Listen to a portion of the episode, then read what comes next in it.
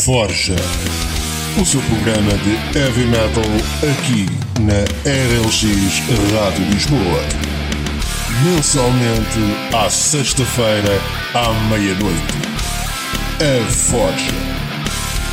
Um programa com Sérgio Serra, Nuno Garcia e Luís Pargana. Ora, sejam bem-vindos a mais uma Forja. Como sempre, cá estou eu, Sérgio, juntamente com os meus colegas do Metal, grande Nuno Garcia. Olá, boa noite. E grande Luís Pargana. Muito boa noite. E hoje vamos continuar então aqui na nossa introdução uh, ao metal, a viagem que estávamos a fazer desde os primórdios do metal até o ano 85.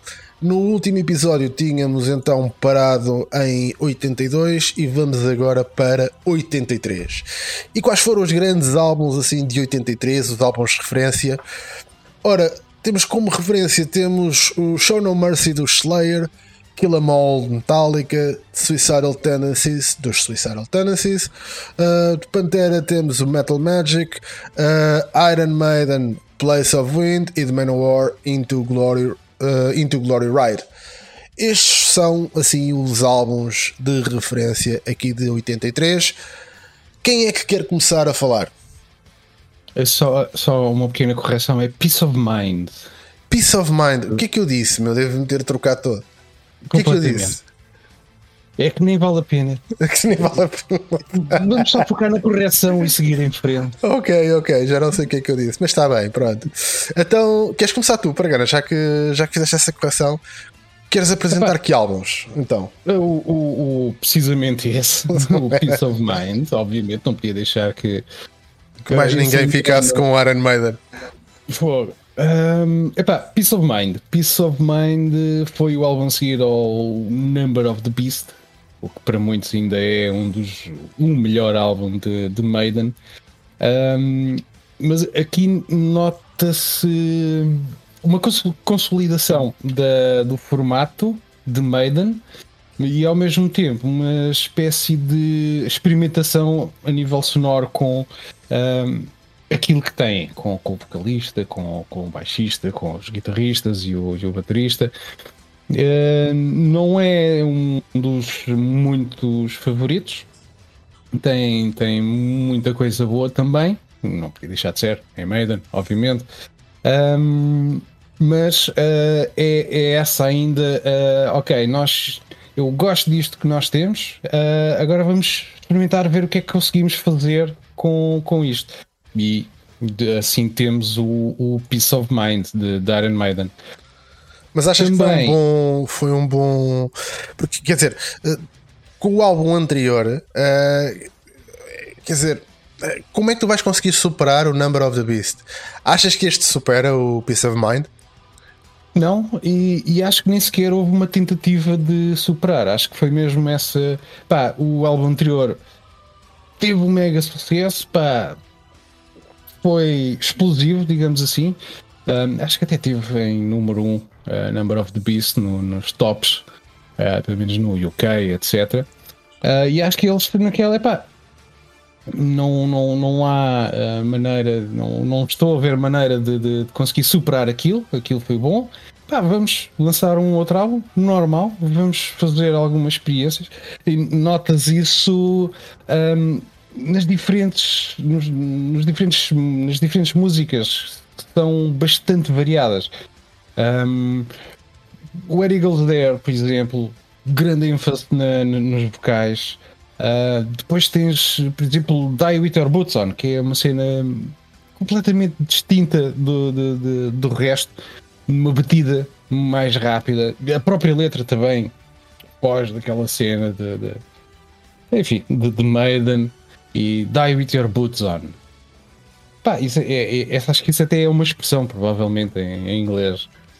Um, eu pessoalmente há músicas aqui que curto bastante, há outras que é não não toca assim muito. Por, exemplo, um, David Woodson, Flight of the Icarus, The Trooper, da Trooper é, é, é excelente, até mesmo o, o, o Air Eagles There. Uh, mas depois tens uh, tipo uh, Still Life, Quest for Fire, Silent Still, tem Land, que epá, apesar de serem boas, ouve-se, mas não é aquele babanço que é em que ficamos num estado em que ah, de êxtase com saliva a escorrer pelo canto da boca enquanto ouvimos. Um, mas não deixa de ser um, um para mim também um, um, bom álbum. Também, lá está, não será dos melhores deles. Uh, e volto a insistir que talvez até tenha sido propositado não ser um, grande, uma tentativa de ser um grande mega álbum para dar seguimento ao, ao Number of the Beast. Uh, epá, eu não sei se houve uma intenção clara nesse sentido, ou seja, não creio que nenhuma banda pense, não, epá, espera aí, este álbum foi muito bom, agora não vamos continuar nisto, vamos fazer aqui um, agora um álbum mediano porque sim. Epá, eu acho que é muito difícil. Não, eu acho, acho que... que... a cena foi mais tipo, vamos, vamos ver o que mais conseguimos fazer para além do Number of the Beast. E, e daí as diferentes, os diferentes estilos de, na, nas músicas soam mais a uma experimentação de, de, o que é que fazemos com este setup que temos. É, epá, eu acho que foi mais, na minha opinião, acho que é mais uma questão de uh, entrar num, num, entraste ali numa coisa que é ok, agora o que é que eu vou fazer a seguir a isto? Isto já é tipo, isto foi o top of the top. Portanto, conseguires imaginar algum cenário em que conseguias fazer alguma coisa melhor do que aquilo, eu acho que seria muito difícil. Eu acho que, sem dúvida, isso deve ter sido alguma das coisas que pesou na, na cabeça de Maiden depois de ter lançado aquele álbum. É eu não vou conseguir superar isto. E uh, essa cena de se foi um drive que depois levou à experimentação, é, eu acho que é mesmo aquela coisa de epá, vou tentar fazer o melhor que conseguir, mas dificilmente vou conseguir melhor do que aquilo. Se foi drive ou não para terem feito este, este tipo de experimentação, esta coisa, ah, não sei. Uh, acho que consigo perceber o raciocínio uh, por trás disso e, e tem alguma lógica, não é? é ok, já temos consolidação, podemos agora entrar aqui se calhar numa experimentação, porque vai ser difícil estarmos a pensar sempre em álbuns top e em álbuns a superarem-se uns aos outros, não é? Tem, tem, que chegar a um limite em que já não vais conseguir superar mais do que aquilo, quer dizer, há um limite para tudo. Uh, se essa foi a verdadeira motivação para este álbum, pá, não sei, acho que aqui houve um bocadinho um, um esgotar de, de, ideias do álbum anterior e este foi um bocadinho de uh, epá, ainda sobraram aqui estas malhas vamos aqui criar mais algumas e fazemos um álbum. Pelo menos é o que me parece de, deste álbum. Uh, e, e Maiden depois mais para a frente vamos apercebendo-nos disso que vai sendo também algo que é quase a panagem de Maiden ter assim uma coisa muito boa um álbum muito bom depois a seguir o álbum a seguir é, é e depois o outro álbum a seguir é, começa a ser gradualmente melhor, atinge outra vez um álbum bom e depois a seguir outra vez um álbum meh. Sim, e também uh, há um outro fator que é o, uh, a escala, o trabalho que eles, que eles eh, tinham nesta altura.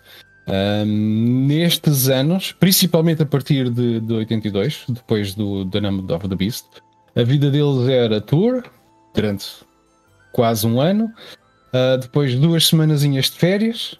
Depois volta para o estúdio em um, dois meses. Escrever, gravar um novo álbum, voltar novamente a tour e repetir isto tudo. Epá, isto. Isto massa. Isto de que maneira? E de que maneira? Sem dúvida. E saber que eles fizeram isto durante a década praticamente toda um, é espantoso que ainda tenham feito quase, quase até 85 uh, um álbum por ano. Sim, sim, sim, sim. Eu não discordando de vocês os dois, acho que, que, será principalmente, na minha opinião, essa é a grande questão. É. Maiden está aqui numa série tipo de cinco álbuns de seguida sem, sem parar. É? uma banda a produzir um por ano é, é coisa rara e era coisa rara. Uh, e não, se, não digo propriamente, ou não sei se será um, um esgotar, ou por outro lado, um tentar fazer qualquer coisa diferente, porque fica um bocadinho com a sensação que eles não, não tinham tempo para isso. Uh, a coisa estava a acontecer tão depressa e com tanta regularidade que, que este acabou por ser mais um trabalho, mais uma produção e segue para a estrada e no ano a seguir uh, estamos cá outra vez. Uh, e não sendo dos melhores álbuns de Maiden, na minha opinião também, uh, encaixa no lote dos segundos álbuns de Maiden. Como o Serra estava a dizer, Sim. isto depois vai-se começar a revelar um bocadinho um padrão.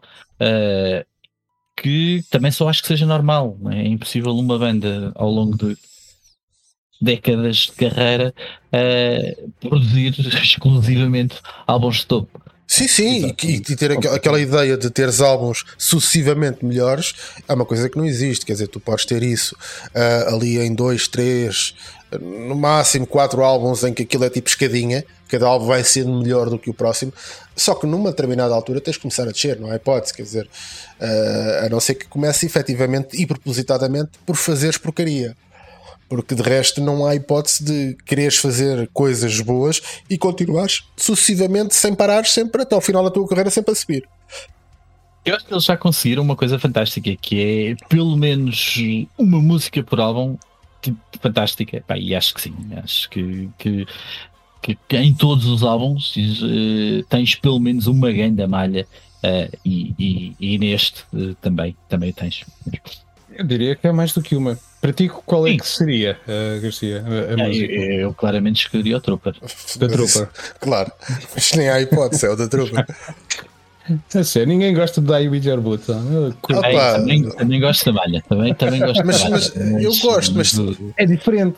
Sim, mas tu para escolheres aqui a malha, não há hipótese. A malha, se for a malha, a malha é a de Trooper. Não... Aí nem, nem há questões. Uh, se tivesse que escolher tipo uma segunda malha para não repetir, pá, talvez, talvez o Die With Your Boots On, sim. Uh, o Eagles There também, aqueles grandes vocais do Bruce, na, na pujança da juventude. Uma coisa que eu queria chamar a atenção é, reparem bem, uh, no, e isto é importante nós fazermos também, frisarmos isto aqui, uh, porque uh, é, é algo que quando começarmos a avançar vamos deixar de ter. Reparem bem a duração destas malhas. Temos malhas aqui, tipo, a malha mais curta que aqui tens tem 3 minutos e 41. As malhas entram, andam entre os uh, 6 minutos, 5, uh, 4, quase 5. Pá, portanto, se fizeres talvez aqui uma média, e tendo em conta que depois também há aqui outra malha que tem 7 minutos e tal, se fizeres aqui uma média, a média disto andará nos possivelmente nos 5 e qualquer coisa, à volta disso. Portanto, estamos a falar de músicas com à volta de 5 minutos. Isto é uma coisa que uh, e vai, vamos começar a ver isso aqui para a frente, e por isso é que eu quis fazer também aqui um ponto de referência a isto e chamar a atenção. Isto é uma coisa que depois não vai existir mais isto é uma coisa que está muito circunscrita no tempo, e depois o que tu vais ter é bandas uh, ou um, um, nicho muito pequenino de bandas que continuam a fazer este tipo de, de, músicas, mas aquilo que tu vais ver com o passar dos tempos é as músicas começam a entrar naquela coisa de fixe fixe, é aquela música que tem, uh, tem uma duração aí 3 minutos e meio, e aí é o soft spot, é o sweet spot, digamos assim.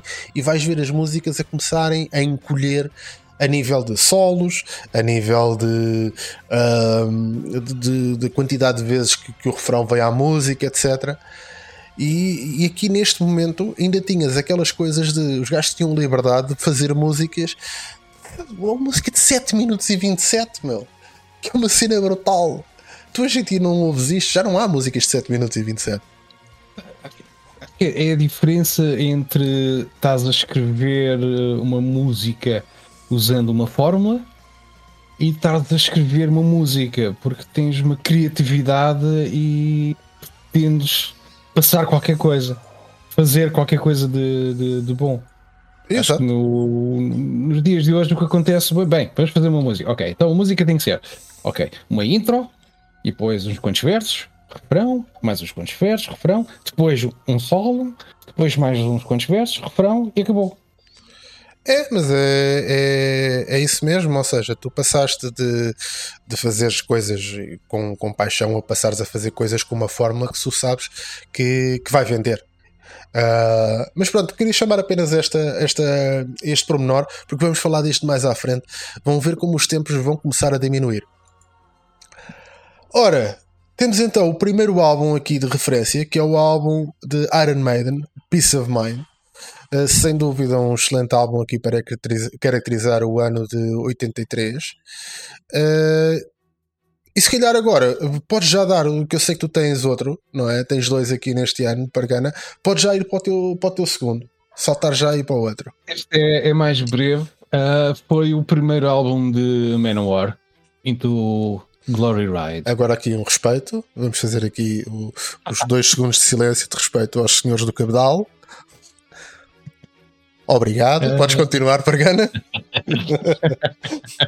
Estás a gozar, mas na, nos, anos, nos anos 90, uh, como, como, toda a gente sabe em Portugal, uh, o Algarve é o paraíso dos britânicos.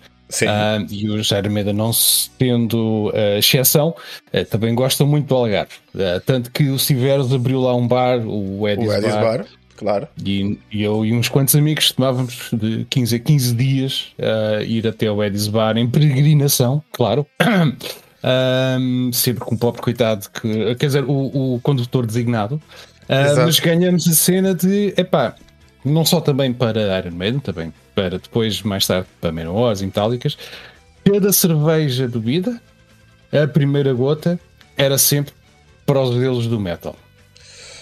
Ah. Só para aqui o, o, respeito que a malta tinha.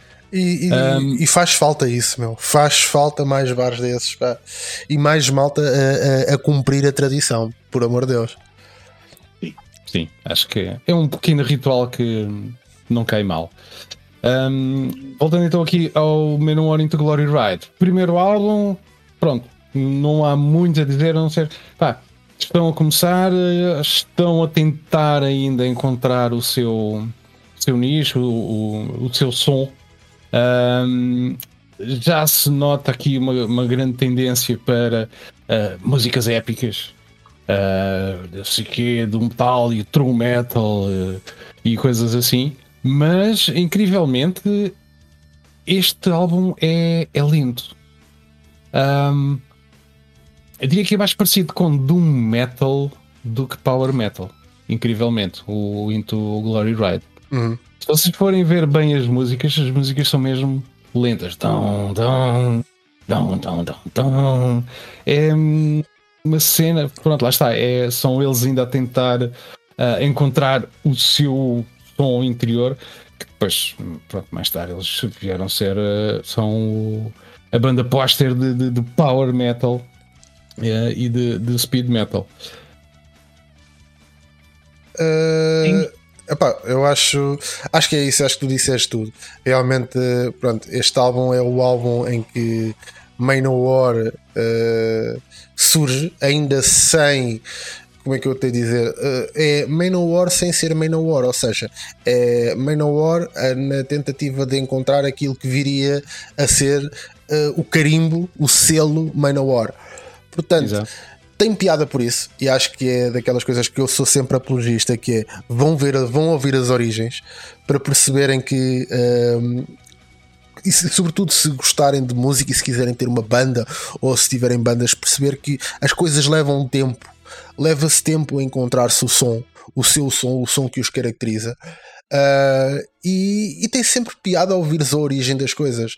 E, e aqui tens uma coisa de, de Manowar que, uh, pronto, que não é o som que vai depois futuramente caracterizar Manowar, que tem um som característico, como tem uh, Iron Maiden, como tem uma série de outras bandas, em que eh, todos nós, quando ouvimos meia dúzia de acordes, já sabemos: olha, Maiden, olha, uh, Manowar.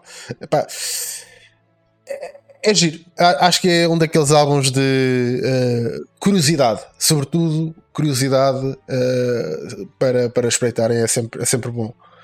Garcia, o que é que ah, te apraz dizer aqui deste? Desculpa lá, eu queria ah. só corrigir. Sim. Uh, este, este afinal foi o, o segundo álbum deles. O Já primeiro foi. foi sim, o primeiro foi em 82, o Battle Hymns. Ah, já tínhamos falado também dele, sim. Exatamente, Agora... exprimi-me exprimi mal. Sim, e, e eu. E espremi mal e saiu porcaria. Não, e a cena foi o mais engraçado disso foi que, peraí, o Battle Hymns, sim, uh, que eu tinha estado a falar desse álbum, por acaso esse foi o mais curioso, agora esqueci-me completamente. Fui eu que estive a falar desse álbum do Battle Hymns. Falo assim com tanta convicção, eu sei, eu sei. Eu peço Epá, desculpa. Não, a, a questão. Sabes, sabes qual é que é? é? A verdade é que é assim: uh, Manowar, o, o som que tu conheces de Manowar, uh, eu tenho alguma dificuldade nestes dois álbuns em olhar para eles e ver Manowar, porque é, é exatamente isso: é nem no Battle Hymns, nem neste, tu tens Manowar com o som de Manowar. É extremamente esquisito. E. Eu- Diz, diz. Força. Força, força, força, não diz. Eu aqui, aqui se calhar discordo um bocadinho com vocês. Pá. Então, Se, se, se no Battle Hymns, sim, eh, estaríamos a falar de qualquer coisa a caminho de vir a ser menor, eu aqui já reconheço isto bastante como menor. É o menor mais lento, é?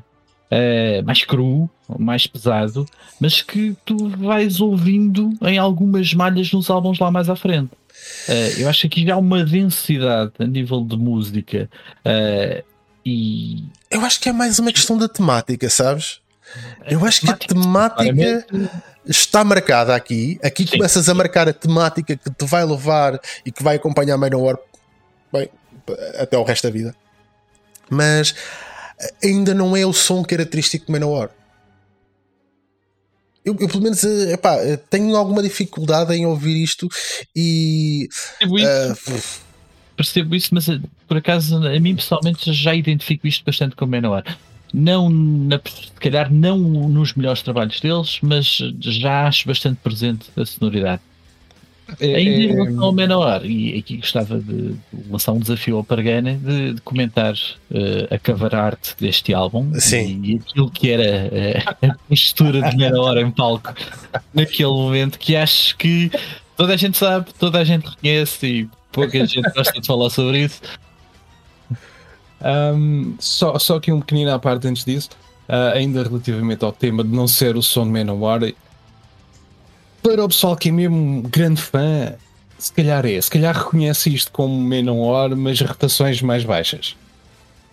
Agora, ah, relativamente ao cover álbum, epá, cover, ah, digamos que é bastante inspirada em, em Conan, o, o, o Destruidor. Tens o, acho que é o Joey de Maio de uma tanga de pele com está à mostra, aquele pelo todo. Característico do, do- do- dos anos 80, homens peludos, pá, gadilhudos e mal vestidos. Quer dizer, Exato. um, sobretudo mal vestidos. Eu acho que é aí.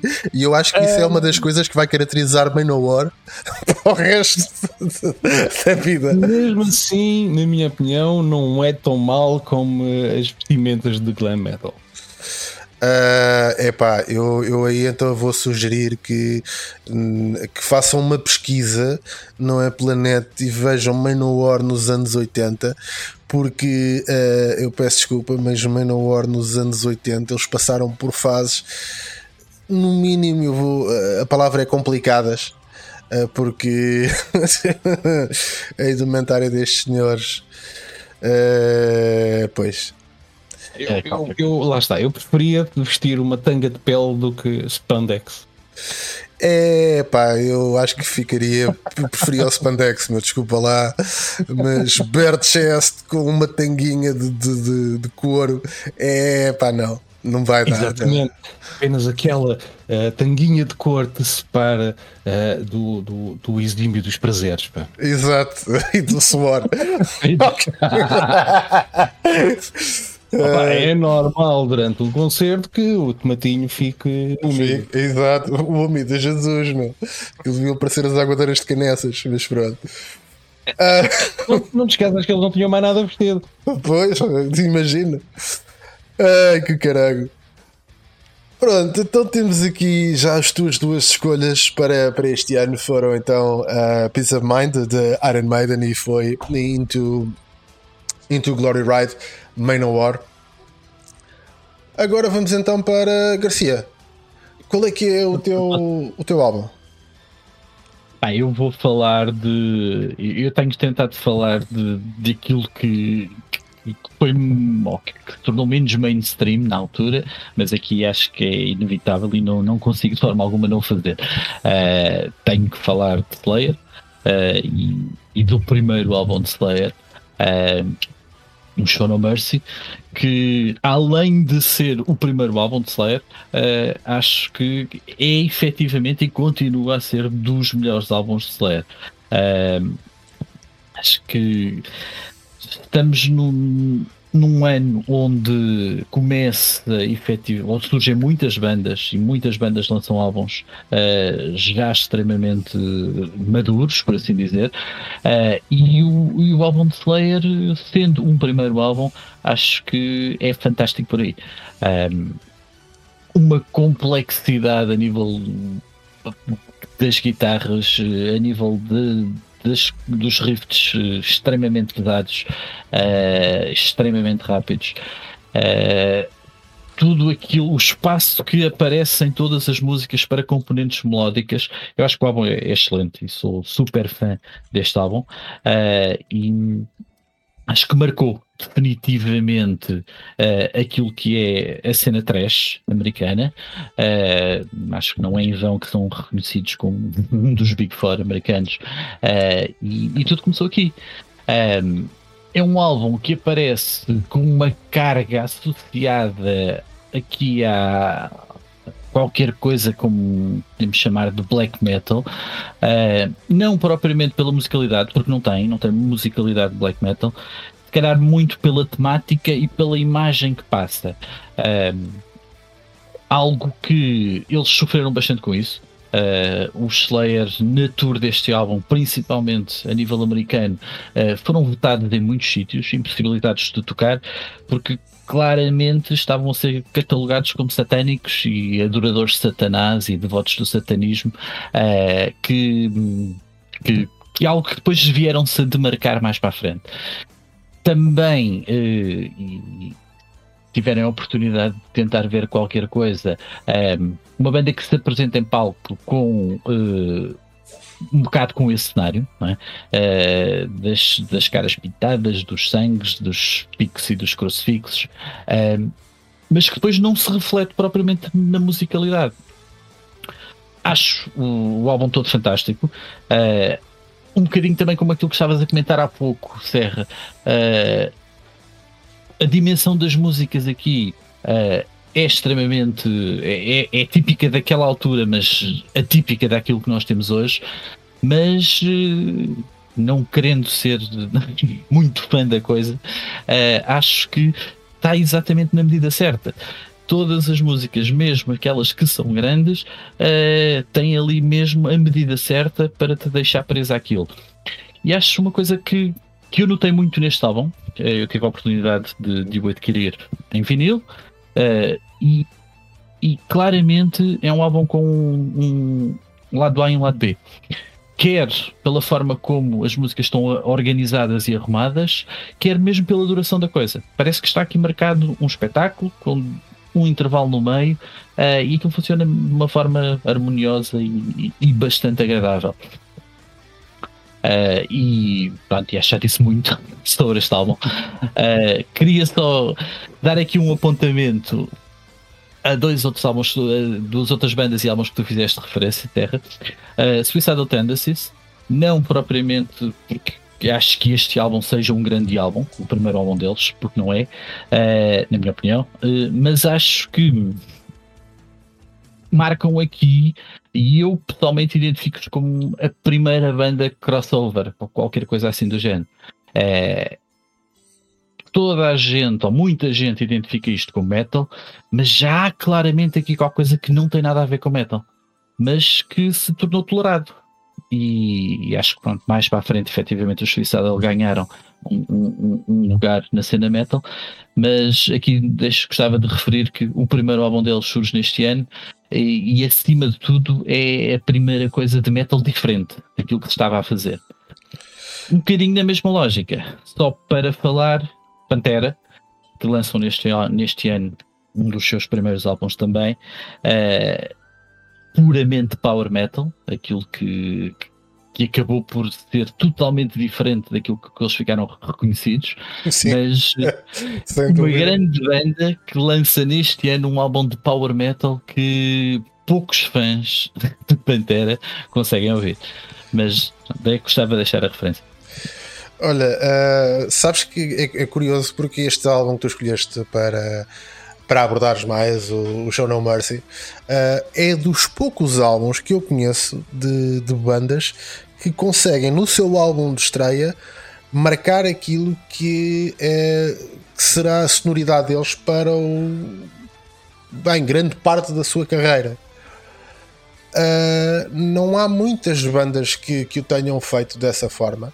Uh, e acho que este exemplo de, de Slayer é, é das poucas coisas, é dos poucos exemplos assim que, que inclusive é que me recordo bandas que tenham lançado, cujo primeiro álbum seja um álbum que se tornou uh, símbolo da banda e ao mesmo tempo um álbum de culto, não por ser o primeiro, mas por ser efetivamente bom. Porque há muitos álbuns que são álbuns de culto de, de, de bandas por serem o primeiro álbum da banda, mas que a única coisa que, que, que é mesmo esse, é, é o facto de terem sido o primeiro álbum da banda. Mas de resto, não, não trazem nenhuma novidade a nível sonoro, nem sequer acabam por marcar o estilo que a banda depois vai continuar e vai vai seguir para o, para o resto da, da, da, da sua história, mas aqui acontece exatamente isso. Sem, sem sombra de dúvidas, uma, uma excelente escolha. Para Gana, para dizer alguma coisa sobre este Show No Mercy? Ah, não, não. Não? Tá, estás confortável? Está tá tudo. Completamente. então agora vamos para o meu. E o meu, como não poderia se deixar de ser, será o, então, o primeiro álbum, um álbum de estreia de, de Metallica, Kill 'Em All. Logo um, um primeiro álbum que traz uns Metallica ainda numa versão trash, uma coisa assim eh, entre o trash e o, e o metal.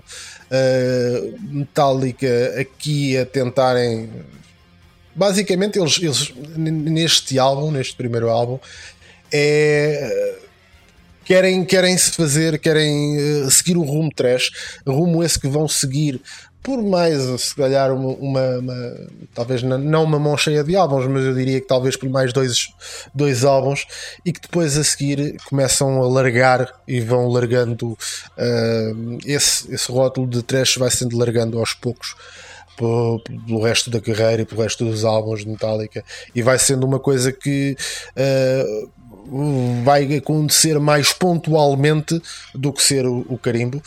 E, o que dizer sobre, sobre este álbum?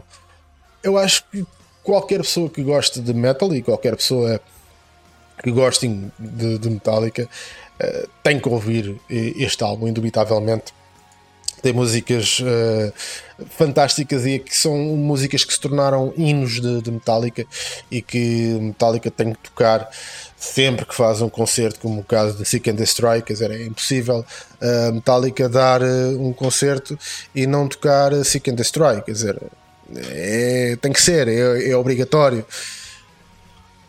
Temos um James Hetfield aqui muito novinho, com uma voz ainda eh, bastante, eh, ou melhor, bastante, não diria que seja bastante, mas eh, um pouco mais aguda do que aquilo que nos habituámos ao longo do tempo a, a ouvir.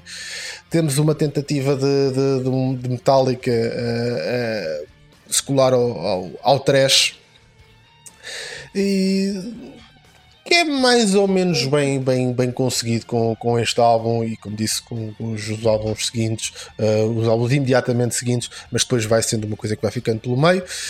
Eh, de resto, o que é que, o que, é que apraz mais dizer? Eh, não muito mais, acho que é isto. Acho que foi um bom álbum de estreia. James Hetfield eh, estava acabadinho de sair da puberdade. Sim, cheio de de A voz ainda estava cheia, ainda estava muito virgenzinha ainda. Ah, mas uma cena engraçada de, de vídeos desta altura ah, é o James Hetfield ah, quando não está a cantar está, está a abanar o capacete, está a abanar a cabeça. É, e, e é algo fantástico, ver, especialmente também no, no, no Seek and Destroy. Searching, abanar o capacete, abanar o Exato. capacete, abanar o capacete. Seek and Destroy, abanar o capacete, abanar o capacete. Ah, a pujança do homem nesta altura era, era, era mesmo fantástica. Era mesmo uma pujança da, da juventude e de serem novinhos nisto tudo. Um, ah, já agora também houve um episódio engraçado que eu ouvi anos mais tarde, mas pronto, na altura não vi internet, portanto não estava marcado como uma história ouvida, mas que depois de, de ver internet e YouTubes vi que realmente aconteceu, foi durante um concerto o Kirk Hammett uh, que entrou depois dos gajos mandarem embora o David Mustaine, que depois para se vingar uh, formou o Megadeth este ano e chamou o Megadeth só para ficar acima na lista alfabética de bandas. Uh, mas eles estavam a tocar e um, o gajo estava a fazer daqueles, daqueles solos com feedback e estava a esfregar a, a guitarra nos colonos, a fazer feedback e não sei o quê. E lembrou-se de pôr a guitarra em cima de, do público sem, sem estar sequer com a alça, mesmo só a segurá-la. Ah, é claro que a guitarra foi logo fanada das mãos, mesmo. Sim, Epá, mas no momento em que isso acontece, cria-se ali uma zona de confusão. Vês braços, mãos, vês um gajo a saltar para o meio de onde está a confusão toda, cabeças a saltar e não sei o quê. Passado um bocadinho, tipo, tipo a senhora do lago a segurar a Excalibur, surge assim uma mão com a guitarra dele de volta para o palco em que o, ele já estava com uma segunda de substituição a, a colocar, vem logo um Roddy uh, com daqueles calçõezinhos de, dos anos 80, estás a ver? É que se o gajo senta e abre as pernas, fica com os tomates de fora, um, agarrar na guitarra e ele vai para dentro. Epá, achei, achei esse episódio fantástico. Alguém lembrou-se, epá, ah, é, estás-me a dar a guitarra, está bem. E o resto do que é essa merda, pá, estás a, estás a afinar a guitarra, pumba, toma. Aqui, uh, aqui ainda temos como, como baixista, pronto, o baixista original, claro, o Cliff Burton, o, o homem que uh, iremos certamente falar dele daqui mais para a frente, porque Cliff é daqueles. Cliff marca metálica em marca metálica com um determinado estilo. E depois vamos, vamos ter um Jason que marca metálica com, com outro estilo.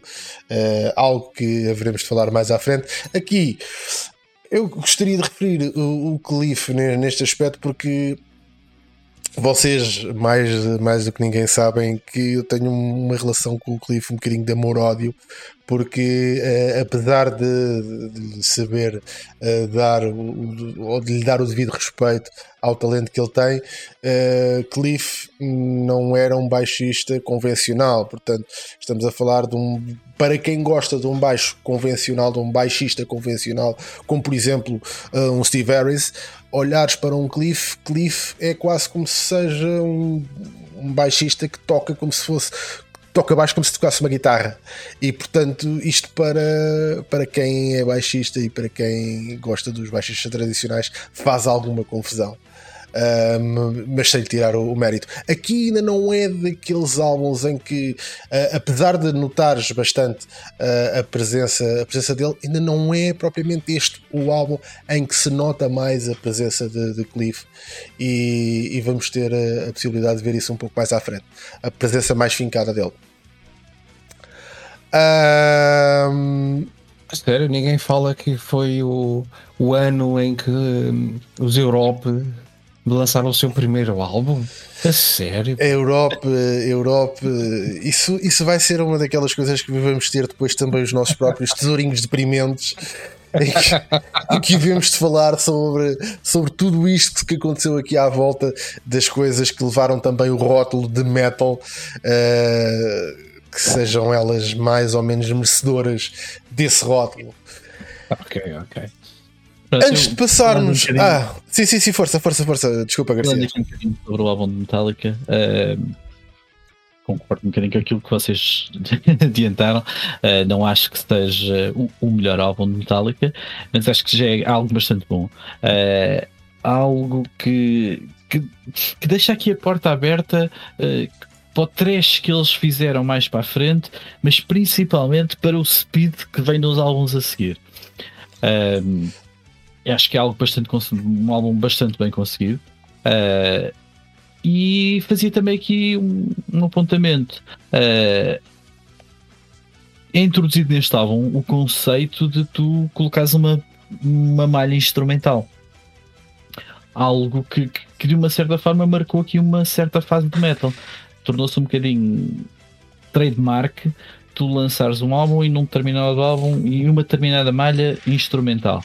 Uh, pura e simplesmente estás a ouvir guitarras, estás a ouvir baixo, estás a ouvir bateria, estás a ouvir efetivamente música só sem, sem uma componente vocal.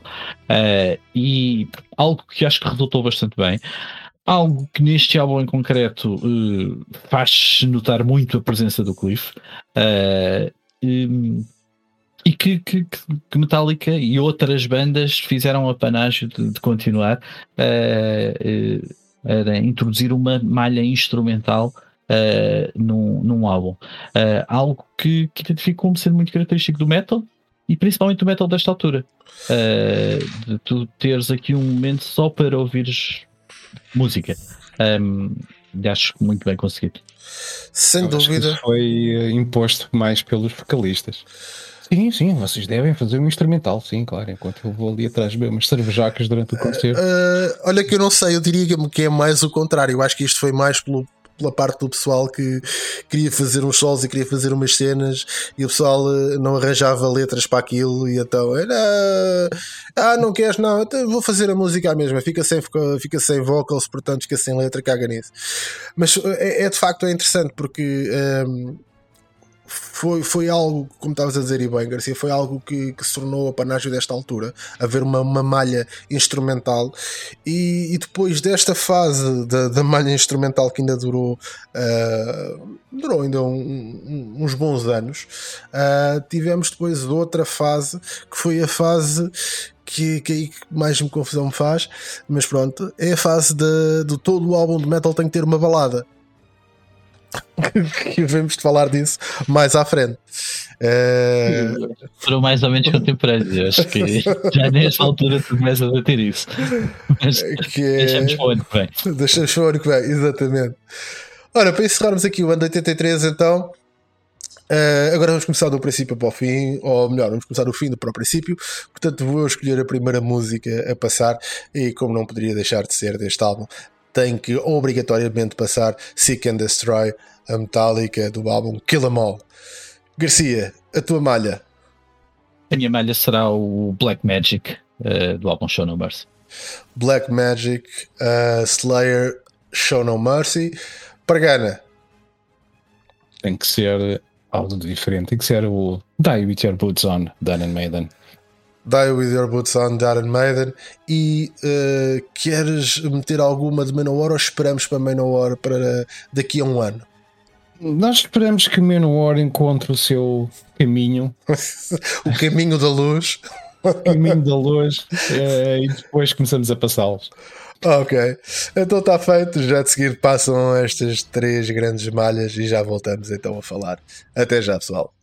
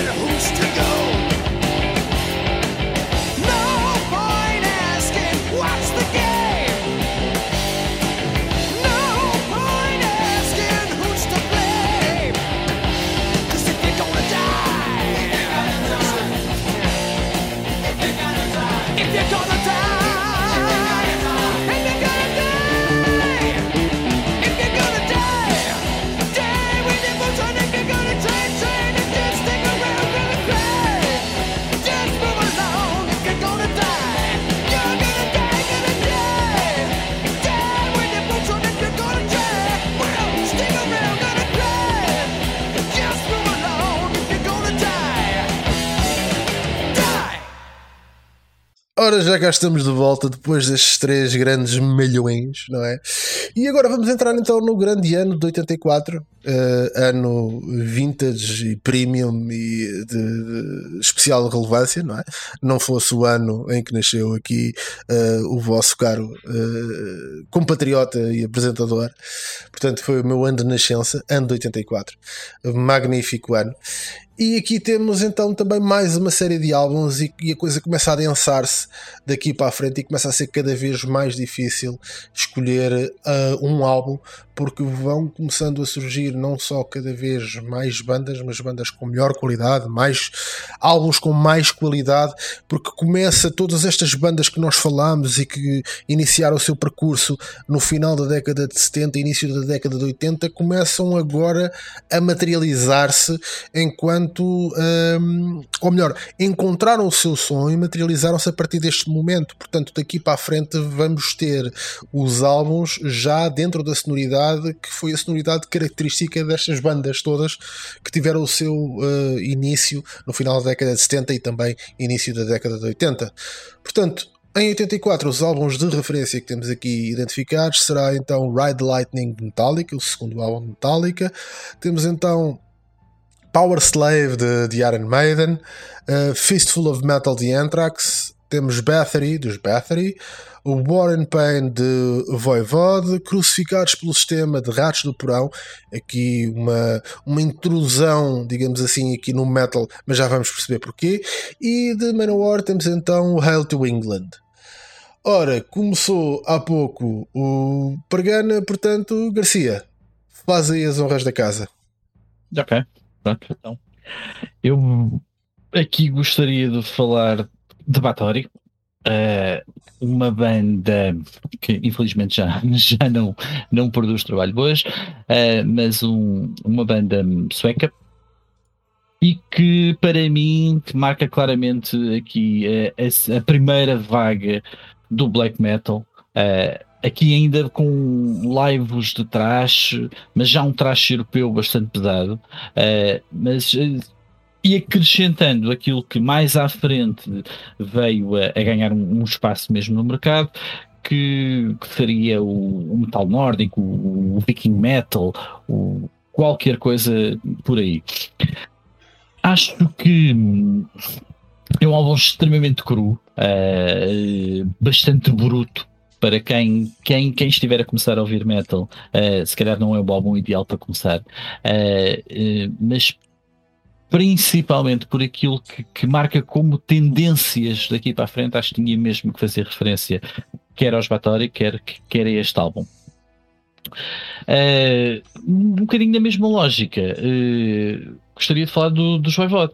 Uh, um, uma banda também aqui de segunda linha, uma banda canadiana que não, não tínhamos no, no mercado muitas bandas a surgirem do, do Canadá na altura.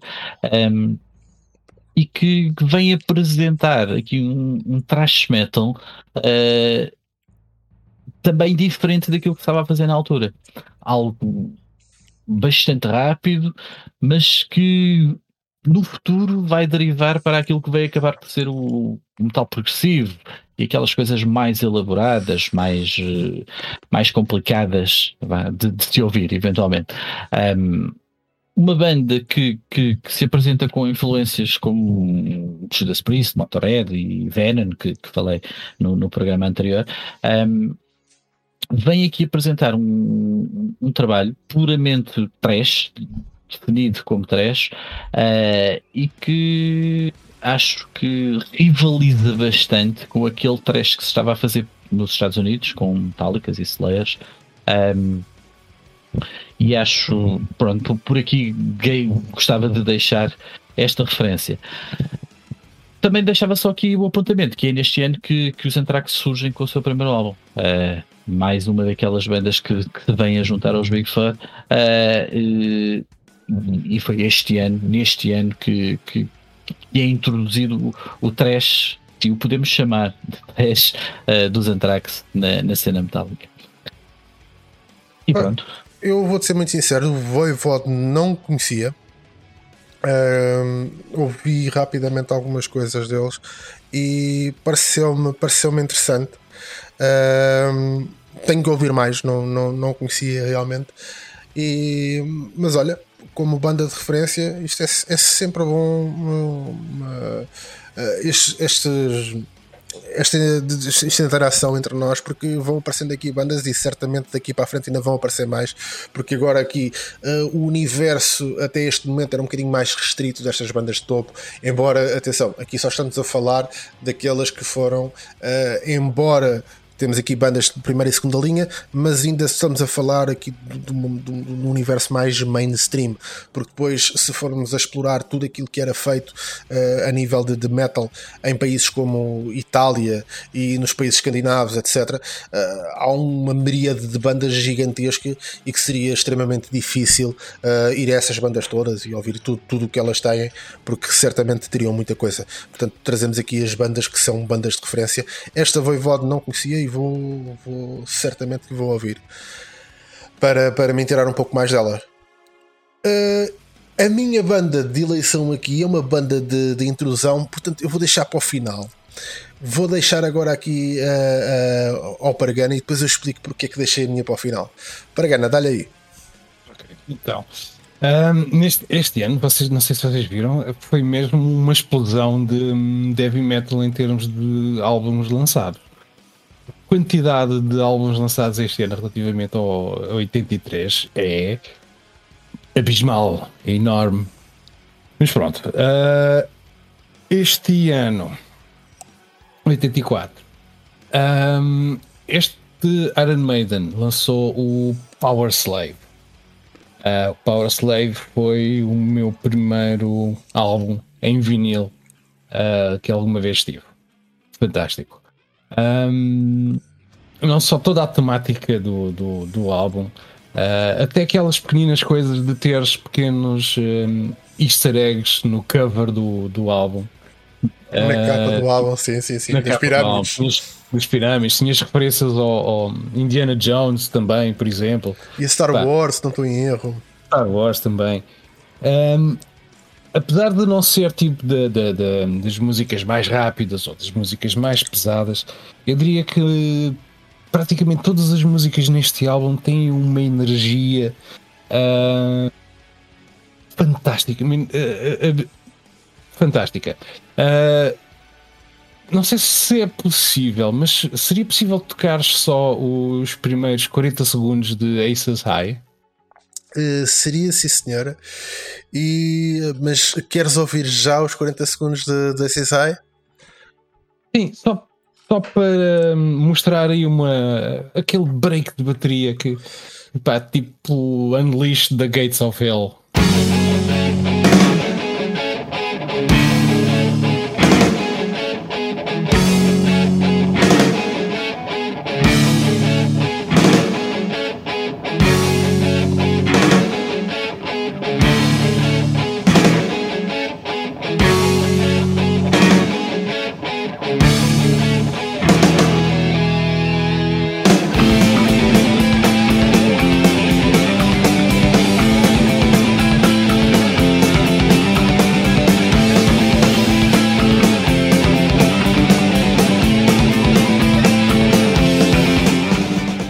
Absolutamente fantástico.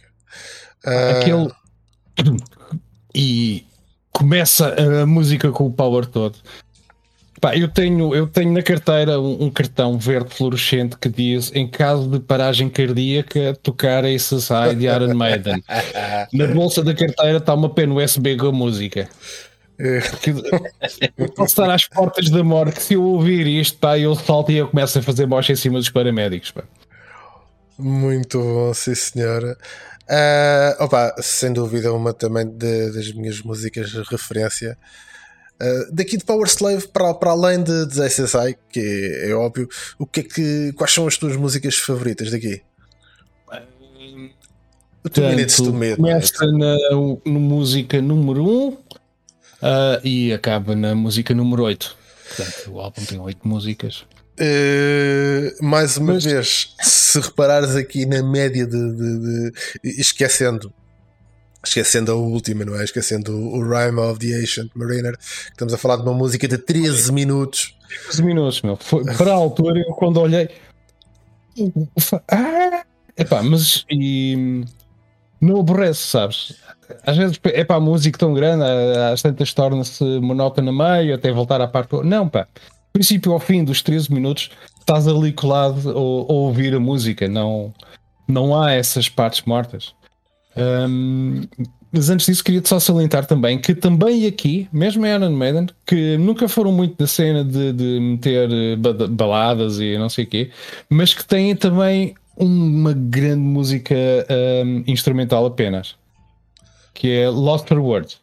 Lost for Words, ok. Lost for Words, que é, pronto, um anglicismo de Lost for Words, tem palavras, sim, precisamente. Sim, sim.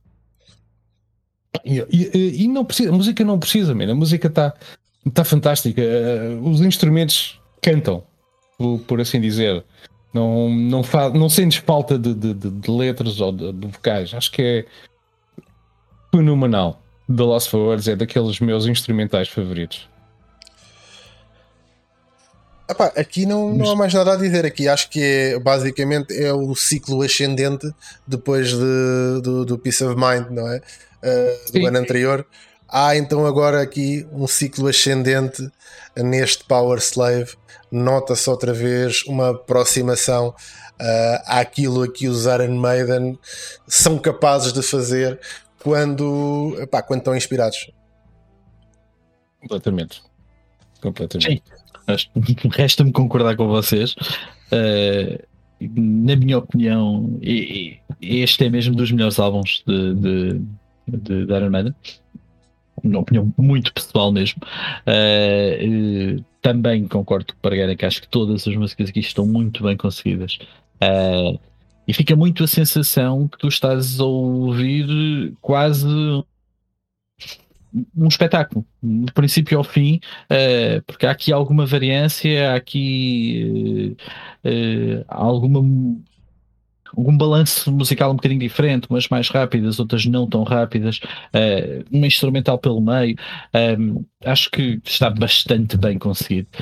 e depois acho que tem aqui umas faixas emblemáticas mesmo, que, que dão tipo claramente marca da Iron e um álbum com uh, 51 uh, minutos. Sim, sim, sim, sim. Era fantástico. E acho que uh, um bocadinho daquilo que estávamos a falar há pouco, eu acho que isto também, e tu se calhar aqui Serra eh, serás mais especialista para falar disto, acho que isto também tinha um bocadinho a ver com a cultura do vinil, efetivamente, uh, e com um side A e um side B, uh, e, e, tu comprares um, um vinil uh, pagavas, e, mas pagavas para teres pelo menos uma hora de música. Uh, e algo que depois com o CD uh, eh, a coisa acho que tendencialmente é, é o momento que começas a notar que as, que as malhas começam a encurtar e tudo começa a ficar mais curto e tudo começa a ficar mais, mais direto. Uh, Sabes que mas... teve a ver a, a ligação com, com, o tamanho das músicas tem muito a ver com a questão comercial e a questão de rádio, em que todos os minutos na rádio uh, são minutos que, ou melhor, eram minutos de potenciais ganhos. Portanto, tu dizes assim: epá, eu vou passar uma música de 6 minutos. Uma música de 6 minutos é o equivalente a tu passares duas músicas de 3 minutos. Portanto, tu podes ir buscar dinheiro a duas bandas que queiram promover a sua música e assim só estás a ir buscar a uma e o, o grande fator para uh, uh, aqui os shortage na, nas músicas e começasse a cortar uh, as músicas à, à, à, casa dos 3 minutos teve uma, uma grande ligação com a questão das rádios. Nesta altura, estas bandas não tinham qualquer tipo de preocupação com isso porque, por simplesmente não passavam nas rádios ou passavam em programas muito específicos. Portanto, eles estavam-se completamente marimbando porque o dinheiro que eles faziam era o dinheiro proveniente dos seus espetáculos e dos álbuns que vendiam. E aqui, uh, a nível de rádio, tinhas programas muito específicos e aí era o que era, pá, queres, queres, não queres, não queres. Portanto, uh, para os consumidores de metal, esta foi a época áurea, porque não havia. Se havia um solo que. e houve uma parte instrumental no meio da música que te ocupava, uh, sei lá, 20 ou 30 segundos, ocupava 20 ou 30 segundos. Não gostas? Pá, deal with it. E isso fazia parte da construção musical. A construção musical, nesta altura, tinha sempre. Uh, tinha sempre a primeira, o primeiro verso, depois a seguir era verso, refrão, uh, verso, refrão, e depois a seguir tinhas uh, ali a ligação que era parte instrumental, e volta outra vez refrão, verso, refrão e termina. E basicamente era assim que eram as músicas. Toda a santa música, fosse pop, fosse rock, fosse metal, tinha mais ou menos este padrão. A partir do momento em que as coisas começam a tomar outro peso a nível da rádio, começou-se a cortar isso e começou-se a cortar as partes instrumentais e, e tens, começas a ver as partes instrumentais cada vez mais diminutas e, e às tantas pronto, também começaste a ter depois a música a metro e, e, e estas coisas de, de, de, das bandas lançarem os álbuns uh, uns a seguir aos outros, também começa a, a tornar-se cada vez mais complicado a nível de, qualidade e a nível de, de capacidade inventiva, etc. Portanto, epá, é muito por aí. E, e, aqui tu realmente compravas um álbum e querias comprar uma coisa para, para, para teres aí praticamente uma hora, como estavas a dizer. Sim, havia essa preocupação. Claro, substância. Exato. Se bem que, do, do ponto de vista do, do, locutor de rádio, é olha, vou pôr aqui esta música de 6 minutos, já vai dar tempo para ir à casa de banho sem ter que mijar para as mãos e voltar para aqui sem lavar as mãos e trazer um cafezinho ainda por cima. É pá, pois, mas sabes que as rádios não funcionam com o pensamento que os locutores podem ir buscar café. Aqui as rádios sim, pensam sim, é, claro. é, é, é, o, é o mal rentabilizar. é sim. não pensar no fator humano. Mas estava, desculpa, Garcia, eu entretanto interrompido com, com isto. Não, tá, é, era mesmo nesse sentido de, de pronunciar sobre isso. É, porque, como, como, como, temos estado a falar, uh, estas músicas de 6 minutos uh, começam a ser algo em vias de extinção completamente. E, e aqui era algo que, que quando me lembro perfeitamente quando estava a ouvir isto. Uh, até as achava curtas, efetivamente. Ficava uma sensação que isto podia se prolongar em mais 10 minutos ou 3 horas, porque eu ficava aqui a ouvir na boa. Uh, e, e pronto, entretanto, a indústria levou o seu caminho avante. Sim. Indústria. pois, uh, uh, é, mudam-se um bocadinho, mudou-se um bocadinho aqui os paradigmas das coisas uh, e, e, vamos ter a oportunidade de falar disso, porque certamente vamos chegar também à fase do, do, do, da grande guerra dos Metallica com os Napster e, com o Napster e etc. Portanto, haveremos lá chegar para percebermos também o que, é que, o que é que afetou a indústria da música e, muito particularmente, uh, a indústria de alguns estilos de música, como uh, o caso do metal.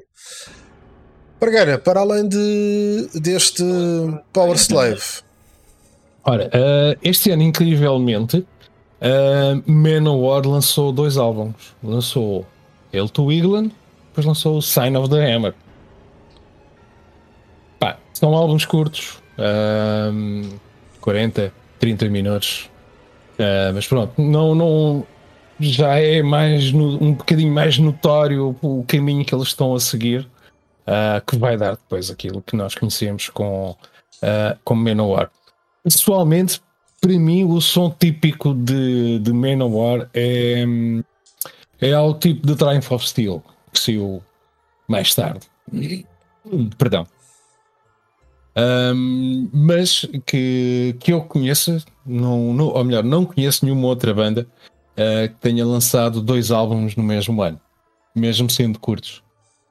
Um, temos também depois um, Metallica com o Ride the Lightning. Exatamente. Uh, que uh, no, no, no, verso do cartão fluorescente que eu tenho está lá em caso de paragem cardíaca. No outro lado diz uh, tocar. Um, perdão, Fight Fire with Fire de, de Metallica.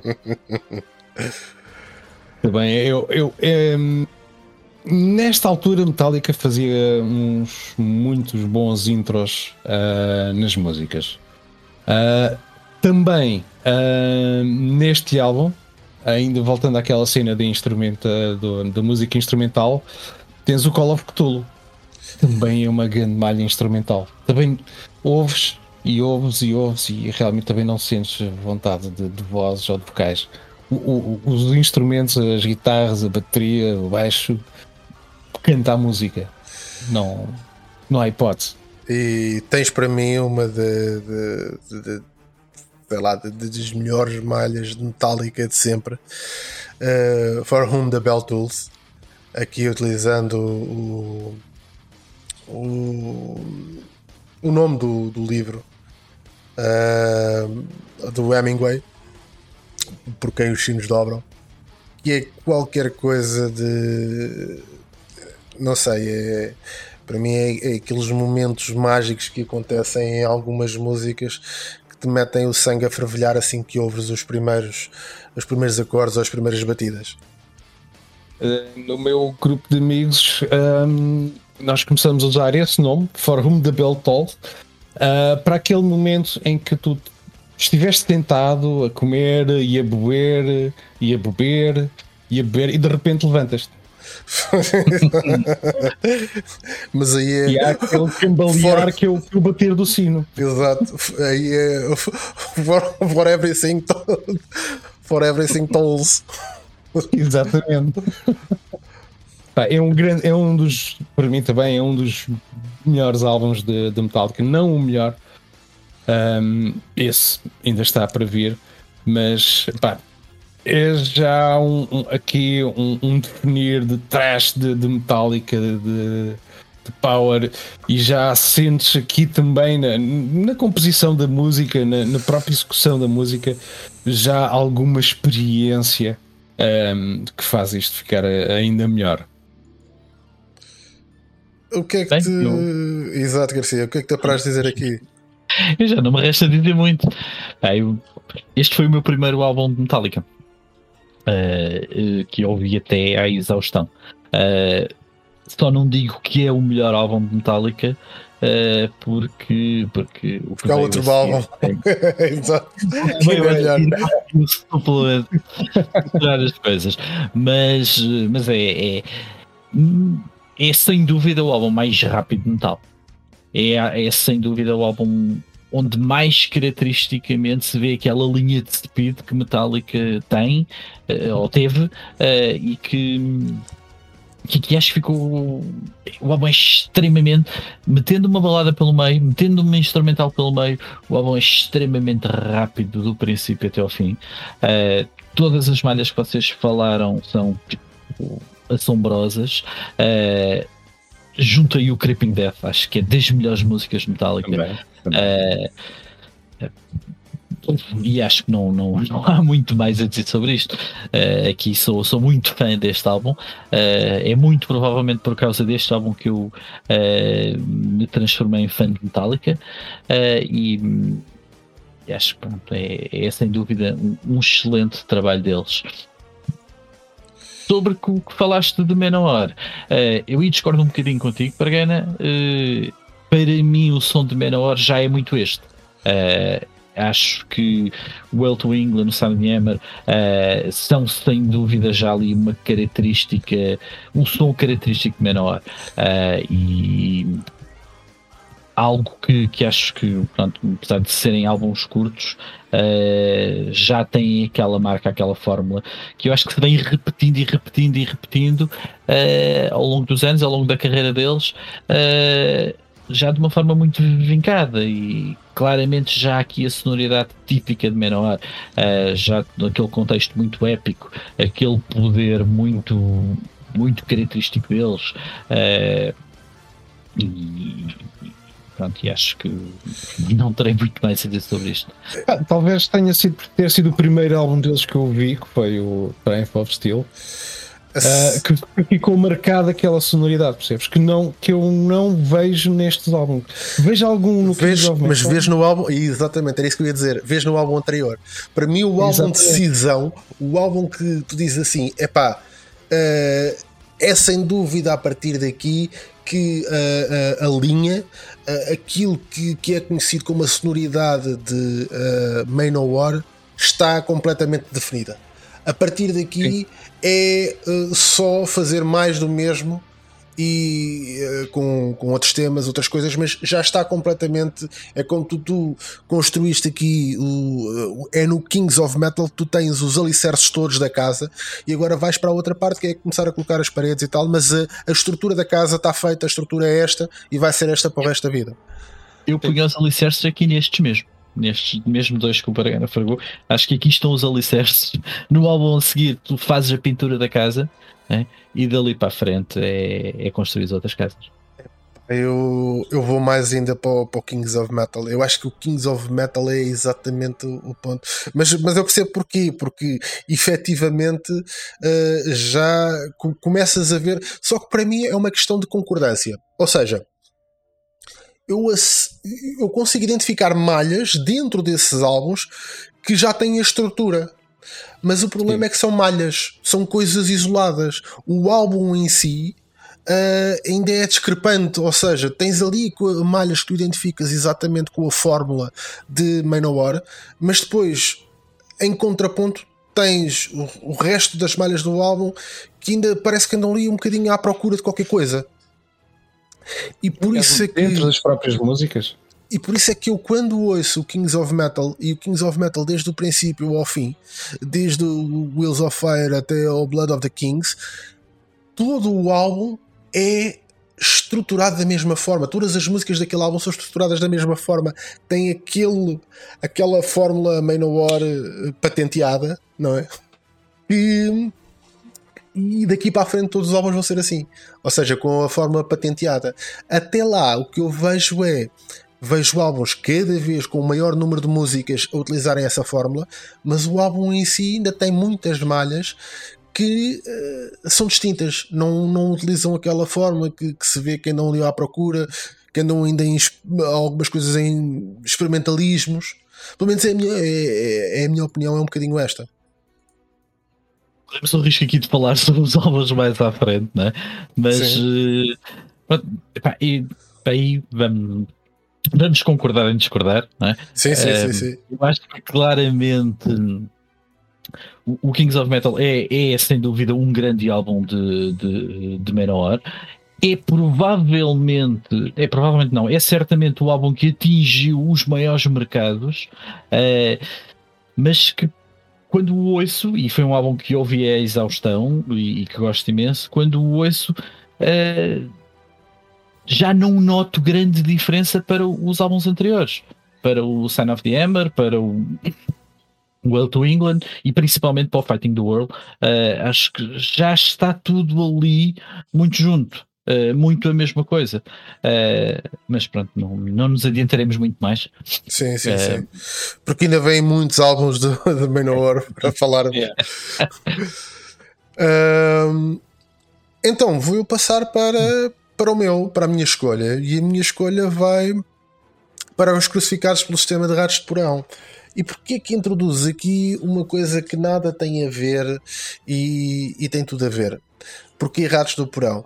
Bem, este é um daqueles álbuns de uma daquelas bandas que conseguiram apesar de terem um estilo que não está direto, que não, não, não está relacionado com metal, é um estilo uh, punk, eh, um punk hardcore, uh, mas é pelas suas temáticas, pela sua postura, pela, pela, pela, forma como, como se apresentam, acaba por ser uma daquelas bandas que se consegue colar a nível de uh, audiência, só a nível de audiência, ao pessoal que também ouve metal. E eh, se no metal temos uh, uma das coisas essenciais para o início do metal foi a rebeldia, aqui neste punk temos também uh, a rebeldia, mas uma rebeldia muito diferente daquilo que era o punk uh, proveniente de Inglaterra. O punk proveniente de Inglaterra era um punk de uma. É, é quase como o filme do James Dean, não é? O Rebelde Sem Causa. Portanto, era um, uma rebeldia uh, sem grande justificação, era uma rebeldia anarca, era pura e simplesmente contra o sistema, porque sim, porque não queria uma imposição, não queria que, que alguém. Uh, que alguém estivesse sobre ele a impor-lhe aquilo que seria o politicamente correto. Enquanto que Ratos do Porão aparece então com um álbum punk marcadamente político e com uma mensagem política, uh, mas concreta. Portanto, não estamos a falar de coisas uh, que me incomodam, que são chatas, não. Estamos a falar de coisas concretas. Há que não esquecer que, nesta altura, isto, Ratos de Porão é uma banda brasileira, há que não esquecer que, nesta altura, o Brasil estava sobre uma ditadura militar e aqui temos então uma banda de punk a falar sobre. Uh, aquilo que era a realidade do dia a dia dos brasileiros nesta, nesta altura com um punk muito cru. Portanto, não, não, não esperem aqui ouvir uh, um, umas malhas muito elaboradas, porque nunca foi também do universo punk uh, essa coisa, mas tem é, temáticas muito concretas, uh, com um power para quem, para quem gosta do estilo e, e vai apreciar certamente o, o power das letras associada às músicas, muito político, uma mensagem muito política mesmo e que conseguiu pela sua postura, pela sua rebeldia, pelo, pela, pelo, pelo cariz interventivo, etc., uh, ser um estilo que acabou por conseguir em algumas bandas colar-se uh, a nível de audiência ao mesmo pessoal que depois ouvia também uh, black metal e que ouvia speed metal e etc. Acabaram por, por se colar um bocadinho uh, a, estes, a, esta, a estas bandas e portanto este é o primeiro álbum Uh, da, da banda de Ratos do Porão e que eu realmente aconselho uh, a ouvir pelas mais variadas razões, por ser um álbum interventivo e para verem aqui a desfasagem do que era as músicas interventivas que, que haviam, no, nosso caso, por exemplo, em Portugal, os 14 interventivos que, que tínhamos na, na, década de 60 e na década de 70, etc. Quando vamos ouvir isto, não tem nada a ver. Uh, aqui vamos encontrar uma realidade e vamos encontrar uma forma de, de fazer uh, política e de, de passar uma mensagem política muito crua, muito dura, muito in face a falar sobre temas reais, um pouco também como acontecia com o início do, do surgimento do rap e do hip hop, que vem falar sobre as realidades de, de, de, uma, uma, faixa uh, significativa da população uh, que era discriminada. Aqui não era uma faixa, infelizmente, aqui era um povo inteiro, era o povo brasileiro, e, e é extremamente interessante Portanto, acho que foi um marco e acho que é, é o, o, tal estilo de música que algumas bandas conseguiram uh, fazer com que os fãs do, do metal fossem também fãs deste, deste estilo musical.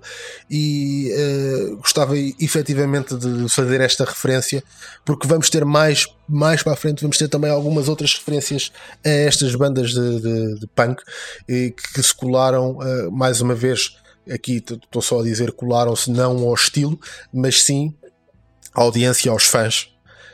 O que é que vos apraz dizer so, sobre isto, Garcia? Eu sei que tu também és um fã, portanto. Acho que é uma excelente escolha, uma excelente referência. Uh, e, e, acho que foi impossível, era impossível, seria impossível ter crescido e ouvido metal naquela altura e, e não ouvir ratos de porão e, e não gostar de ouvir ratos de porão. E quando digo ratos de porão, digo muito toda a onda punk hardcore, até mesmo algumas coisas nacionais na altura, porque havia efetivamente uma sonoridade musical que, sendo uma onda completamente separada, uh, era mesclava muito bem, se assim podemos dizer. Uh, não era nada que, que, não conseguisse estar num grupo de pessoal que gosta de metal mais pesado ou menos pesado uh, e estar a ouvir Ratos de Porão uh, é, é, era perfeitamente normal e, e, perfeitamente aceito. Acho que aqui era uma banda que, sem querer de alguma forma desprezar o trabalho deles, mas acho que era uma banda que era excelente para fazer primeiras partes de metal. Eles tinham ali uma vibe, uma energia e uma rebeldia que aqueciam as coisas de uma maneira que, que depois, pronto, quem, quem viesse a seguir tinha ali um público on fire mesmo. Um, e, acho, e, e, fui, fui adolescente a ouvir Ratos de Porão uh, e, e, acho que marcou claramente uh, quer o meu gosto musical, quer parte da minha ideologia política ou do meu pensamento político que, que se veio começar a afirmar daí para a frente. Uh, acho que, uh, que, que, esta onda musical conseguia trazer isto para a música. Não, não é muito característico no metal tu teres. Uh, contexto político, tens, tens, tens crítica social, tens muita análise social, mas declaradamente política não, não, não, não é algo muito presente, pelo menos que eu conheço. Uh, e, e aqui era aquela franja que acrescentava valor. Uh, isto não era metal, uh, mas, mas acrescentava valor e, e, era bastante agradável de saber. Disso concordo totalmente com a tua escolha e com a tua referência. Ah, sem, sem sombra de dúvidas. Ora, vamos então começar com as referências. Ora, Uh, começas tu, Garcia, qual é que é a tua referência? Então, de música. Música, então, uh, eu vou para os Voivod, o álbum War, War and Pain, a música Nuclear War. Nuclear War, ok. Pargana, falaste três álbuns, escolha uma música. Ainda mais fácil escolher qual é o dedo que eu quero cortar. um... Call of Cthulhu, Metallica, Ride the Lightning. Muito bem, bem escolhido, Call of Cthulhu. E, e, eu, eu aqui também tenho uma séria dificuldade em escolher uma música, mas vou, vou escolher a, a faixa 4, a agressão, repressão, e portanto fica aqui Uh... Não quero escolher mais do que eu, é que as, as, músicas deles são um bocado curtas.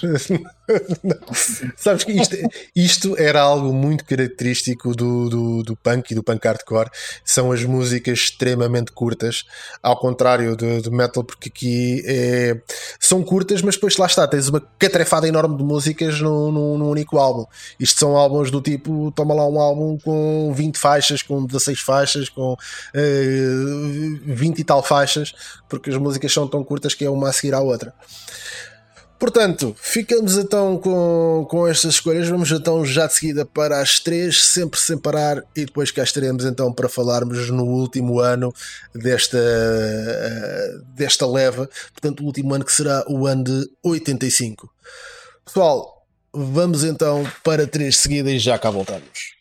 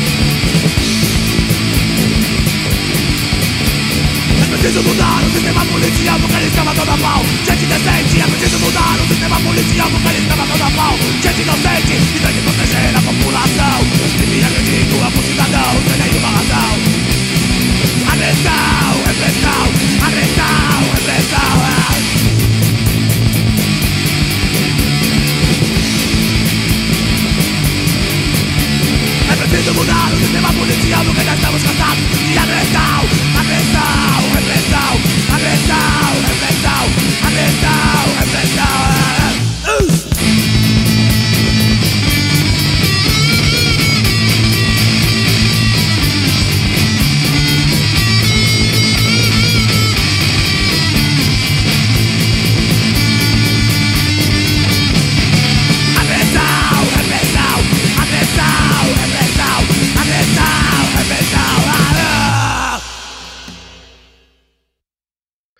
Ora, cá estamos de volta depois de ouvirmos então estas três grandes malhas do ano de 84. Vamos agora para o nosso último ano desta leva, o ano de 85.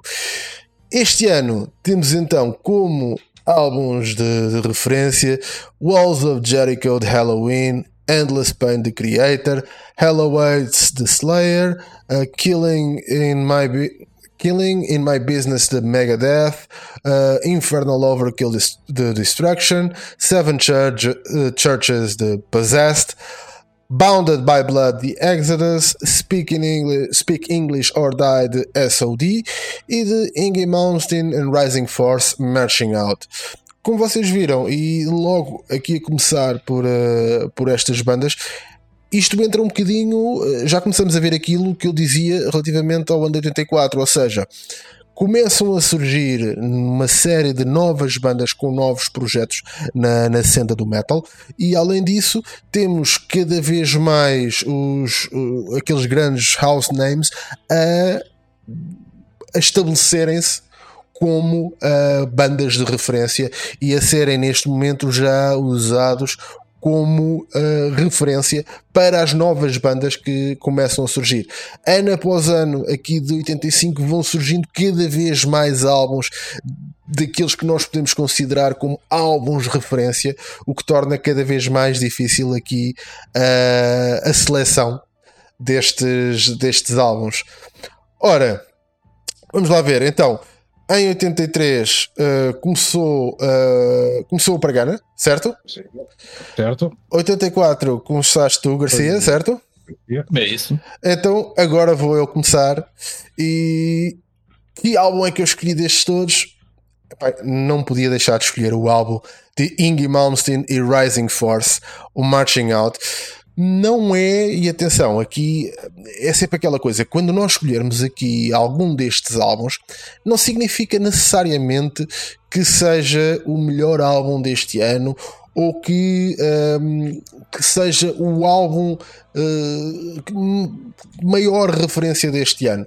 E neste caso, a minha escolha é, reflete exatamente isso. Não é o melhor álbum deste ano, e além de não ser o melhor álbum deste ano, uh, não é também uh, um álbum que, que se possa dizer que vai ficar caracterizado ou que vai caracterizar este ano.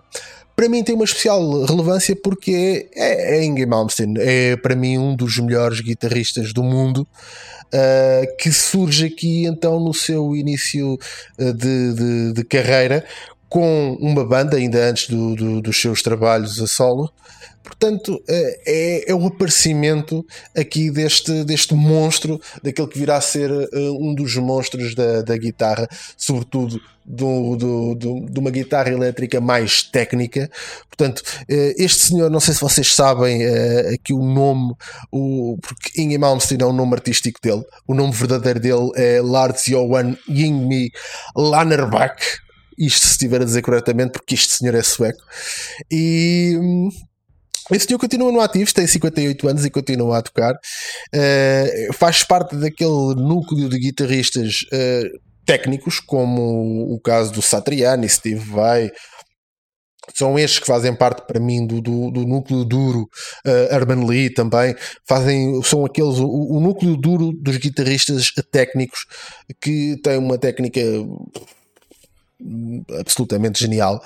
E aqui este para mim acaba por ser um álbum marcante porque é um álbum que uh, lá está, introduz o Malmsteen com o som característico de, de, Malmsteen, aqui ainda com voz, aqui ainda à procura de se é uma coisa entre o power metal, o speed metal, o neo metal, consegue-se perceber muito aqui as referências de, de, de, da parte clássica, que foi uma das coisas que também nós falámos anteriormente, uma das origens do, do metal uh, é sem dúvida a parte clássica, e aqui Malmsteen, sendo um, um, um guitarrista que, que veio de uma formação clássica, nota-se efetivamente a formação clássica dele uh, na, no, no, estilo de músicas que ele compõe, na, na complexidade das mesmas, etc.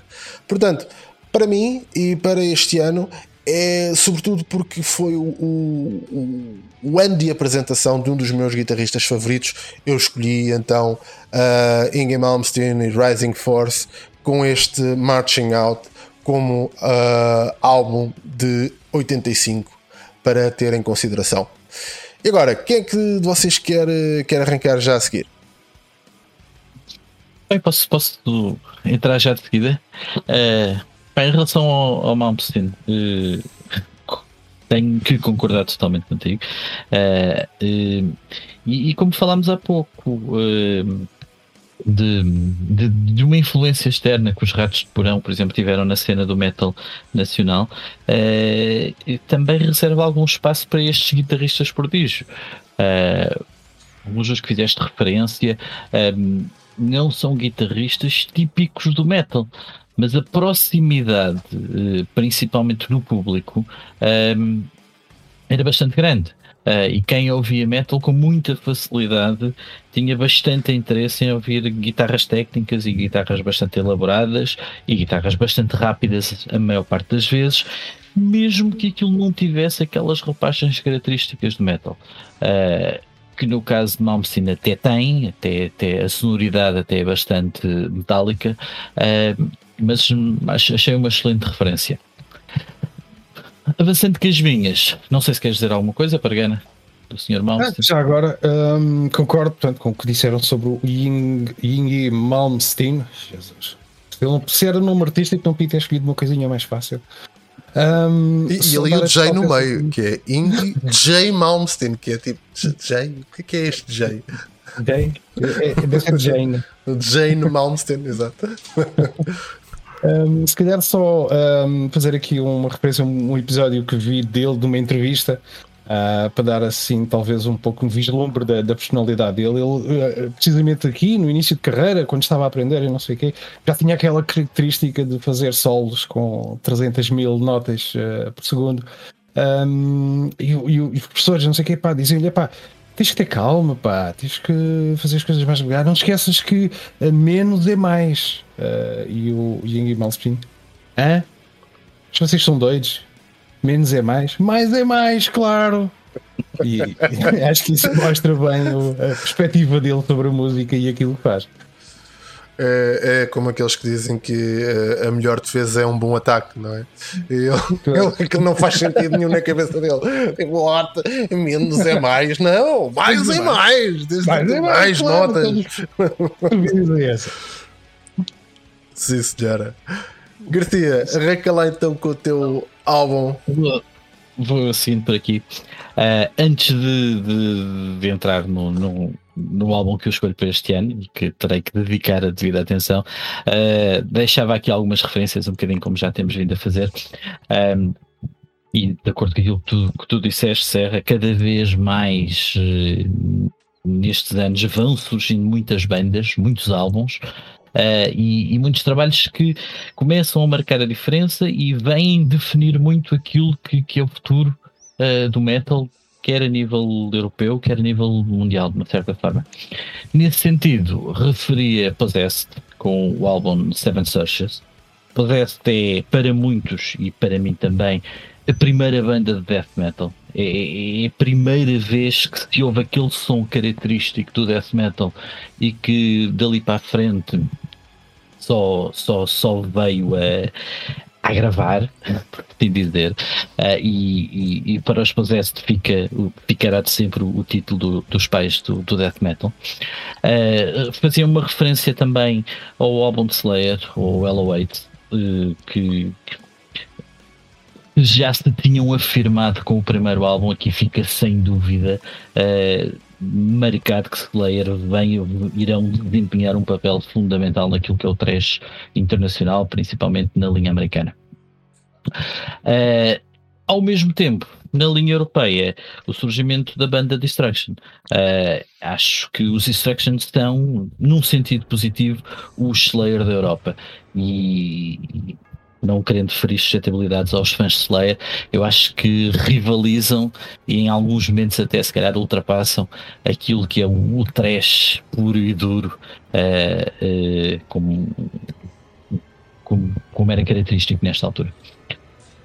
Deixava ainda aqui referência para o álbum Walls of Jericho, para a banda Halloween, uh, que, na minha opinião, e aqui muito pessoal, e se calhar um bocadinho choque em relação àquilo que temos vindo a falar do power metal e do heavy metal, uh, a banda Halloween estreia este álbum, estreia este ano o álbum Walls of Jericho, que marca definitivamente aquilo que é o heavy metal europeu e o epic metal europeu, ou fantasy metal, como já ouvi chamar, uh, e para Halloween fica, fica sem dúvida uh, um, um, lugar na história como das maiores bandas de heavy metal europeu. Uh, e, e, foi este ano o ano que eles lançam o, o, álbum Walls of Jericho, ainda não com a sua formação definitiva, mas já muito próximo disso, um, mas já com uma característica, com um som muito característico, uh, destacando-se daquilo que, que nós tínhamos vindo a ouvir até agora, é? que muito pegado ao épico, muito pegado a, aos heróis, aos guerreiros, às guerras, às batalhas, uh, Halloween vem introduzir a vida mundana e neste álbum, por exemplo, vocês vão uh, ouvir músicas que falam de máquinas de pinball, de músicas que falam de momentos bíblicos, uh, e, ou seja, toda uma panóplia de temas que, que muito mais mundanos muito mais da vida. Pronto, depois de toda esta introdução, uh, escolhi então para a minha escolha.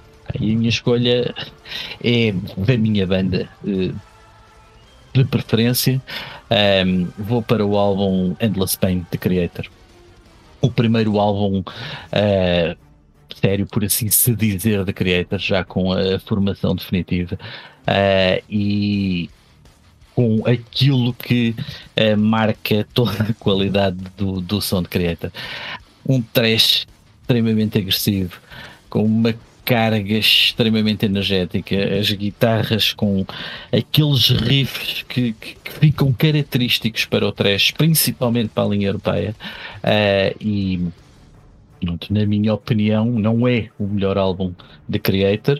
Uh, não sei se é o melhor álbum do ano de 85, mas é sem dúvida um, um grande álbum e, e, ainda bem que este ano existiu para permitir que, que ele tivesse existido.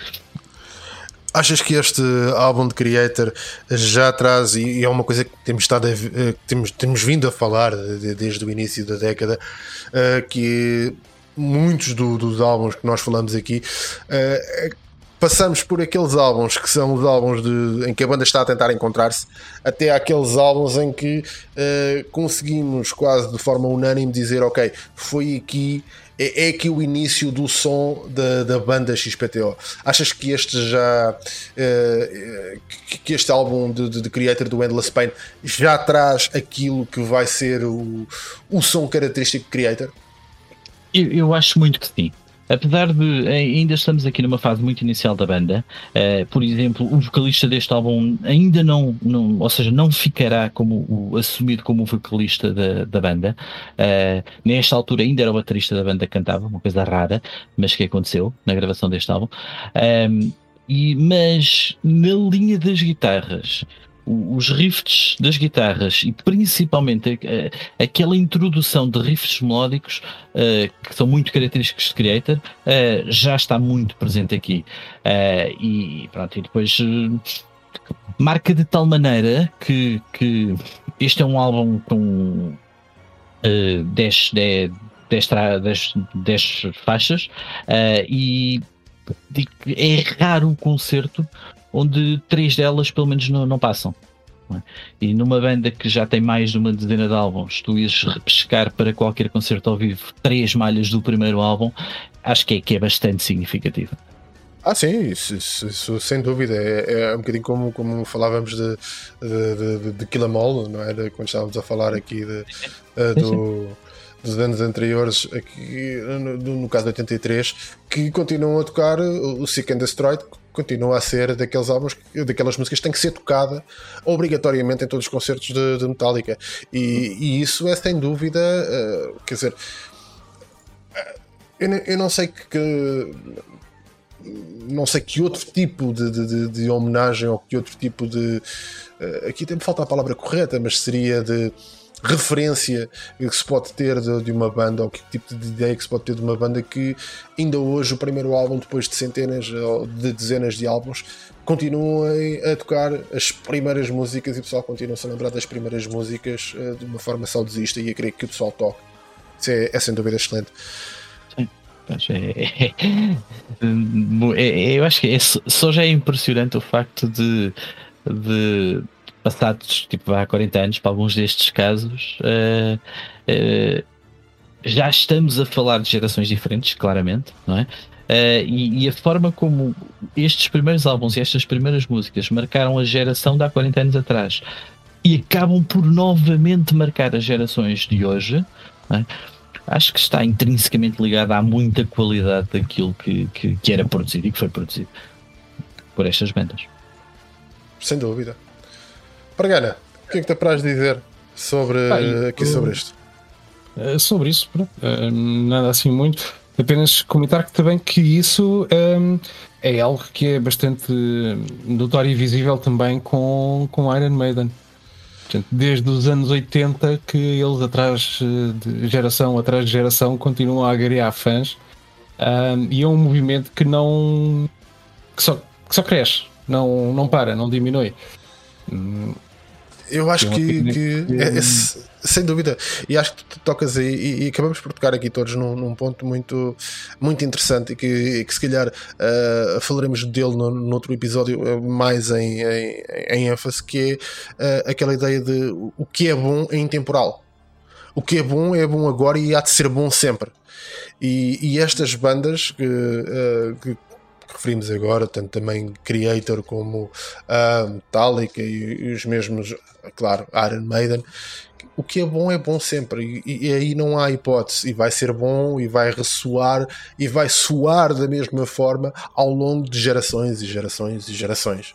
Sem dúvida. Mas isso é um fenómeno interessante que, que havemos de falar, havemos de criar aqui, falarmos um, fazermos um programa dedicado exatamente a esse, a esse fenómeno das coisas boas perdurarem. Por dedicado a Iron Maiden. Mais um. Exato.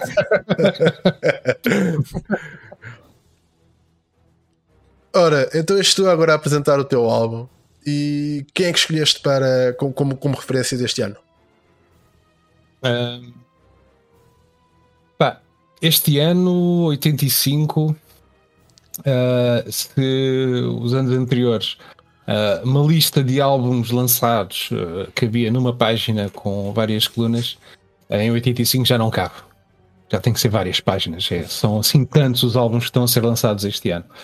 Um, a nível Iron Man, curiosamente, e talvez também por causa do, do, do esquema de trabalho que eles têm, um, não lançaram um álbum de originais, lançaram um álbum de, de músicas ao vivo, uh, gravadas em Long Beach Arena, o Live After Death, Uh, se puderem ver o concerto no YouTube ou qualquer coisa assim, aconselho porque é, é excelente. A dinâmica do, do, do, da banda com o público é, é algo de, de fantástico e digno de se ver. Uh, Metallica, este ano, uh, já com algum sucesso, etc., um, não lançou nada também, mas foi neste ano também que meteram-se no estúdio e meteram-se a, a criar e a gravar o próximo álbum que vai sair no no ano seguinte, em, em 86. Um, de salientar que dos Metallica, portanto, em 83 saiu o David Mustaine. Em 83, David Mustaine funda uh, os Megadeth. E este ano lançam o primeiro álbum deles: Killing is My Business and Business is Good.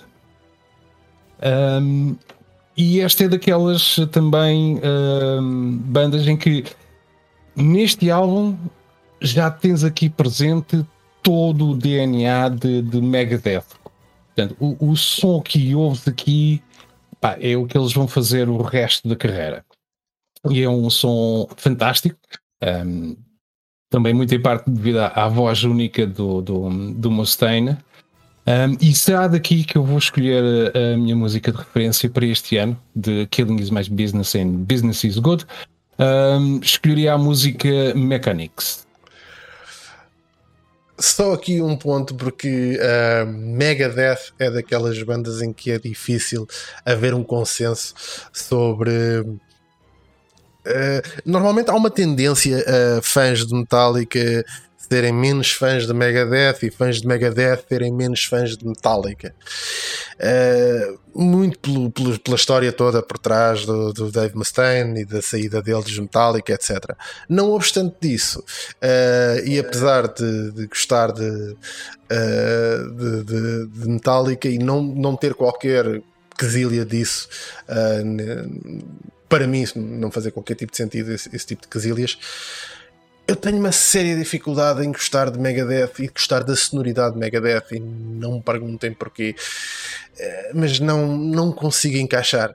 Não consigo encaixar. Já tentei, já me esforcei, mas era aquelas coisas que, como tudo na vida, se tiveres que esforçar-te uh, para gostares é porque alguma coisa não está, não está correta e, portanto, não vale a pena. Passa à frente, vais encontrar outra coisa que vais gostar mais. Garcia, o que é que te paras de dizer aqui sobre, sobre esta escolha de, de Megadeth? É, é, é, sem dúvida uma referência e, e tenho que concordar com o Pargana uh, totalmente que é, é, é, logo óbvio e claro uh, o som de Megadeth neste primeiro álbum. Um, pela voz do, do Mustaine, pela forma de cantar do Mustaine, mas também muito pelo grau tecnicista e pela composição extremamente elaborada que eles já apresentam aqui. Um, e acho que, que Megadeth uh, acabou por ser uma banda, se calhar, um bocadinho uh, underdog, vá, por assim dizer. Um, muito por causa do frio da contenda com, com os Metallica, uh, muito ela provocada pelo Mustaine e pela personalidade do, do indivíduo, uh, mas é muito característico no som deles uh, uh, um, um, grau técnico e uma composição bastante elaborada. Uh, e não querendo ferir aqui a suscetibilidade de, de fãs de Metallica, eu acho que tecnicamente os Megadeth conseguem ser bastante superiores a Metallica mesmo isto torna o som se calhar menos fácil de ouvir, uh, mas sem dúvida e, e, também seria uma das minhas escolhas para este ano. E talvez para anos a seguir uh, onde, onde eles lançam novos trabalhos. Uh, acho que sem dúvida é, é, é, uma excelente escolha.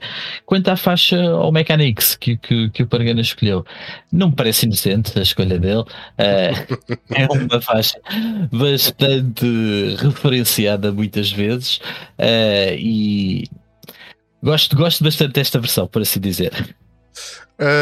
Eu, tu tocaste aí num ponto, Garcia, tocaste aí num ponto fundamental que eu acho que é também importante falarmos, que é independentemente da, questão do, do, gosto pessoal ou não, eh, e, e, muitas vezes, se calhar, vamos abordar temas deste, deste género, é importante termos a consciência de que a música pode ser apreciada de várias formas e tu podes apreciar uma música a nível melódico, podes apreciar a música a nível de, de letra, podes apreciar a música a nível de, de, composição, podes apreciar a música a nível técnico. E uh, independentemente de, de, de algo te dizer mais ou menos, de uma banda te sentires mais ligado emocionalmente a uma banda ou ao tipo de música que ela faz, etc., não deves também deixar de ter a capacidade de uh, elogiar as coisas quando assim são merecidas. E aquilo que tu disseste relativamente aos Megadeth é exatamente verdade. Pá, por muito que eu goste de, de Metallica e, uh, e que não consiga encaixar no som de Megadeth, tecnicamente são sem dúvida muito superiores a Metallica. E a nível de composição, são composições muito mais elaboradas. Nota-se toda uma complexidade de, de, a nível sonoro muito superior a Metallica e não só a Metallica, muito superior a muitas bandas desta, desta, desta altura. Portanto, uh, nada de. de, de uh, concordo contigo, acho que eles são Acho que eles foram aqui os, eu diria, underrated. Acabaram por ser um bocadinho, acabaram por andar sempre ali na, na a navegar na publicidade de, de, de, serem a banda oposta à Metallica sem nunca lhes ter dado o devido crédito. Porque uh, eles não precisavam navegar nessa, nessa onda para, terem, para, para, para serem merecedores de respeito. E a verdade uhum. é que eles são efetivamente e tecnicamente muito, muito bons e quer, quer gostemos ou não, do, ou que nos identifiquemos ou não com este estilo de música, quer ele nos diga alguma coisa a nível emocional ou não, a verdade é que não podemos esquecer, eh, não podemos uh, pura e simplesmente obscurecer a parte técnica e a parte de composição, e aí são exímios, sem sombra de dúvidas.